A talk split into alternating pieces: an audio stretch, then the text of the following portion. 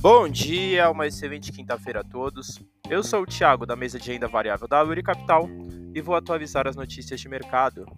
No mercado internacional, fechamento de ontem, o S&P 500 caiu 0,39%, o DXY subiu 0,19% e os Treasuries para dois anos tiveram alta de 0,35%.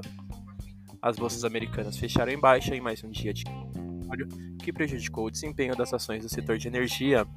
Ontem também tivemos mais dados de emprego que indicaram o mercado de trabalho desaquecido nos Estados Unidos, fortalecendo a visão de queda nos juros já em março. Indicadores internacionais para o dia de hoje: o PIB da União Europeia saiu às 7 horas da manhã.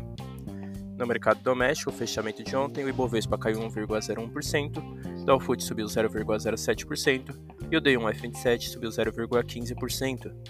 A bolsa doméstica fechou em baixa, sendo prejudicada novamente pela baixa no petróleo, que derrubou o Petrobras em mais de 3%, além do setor bancário que fechou no negativo e Vale em queda.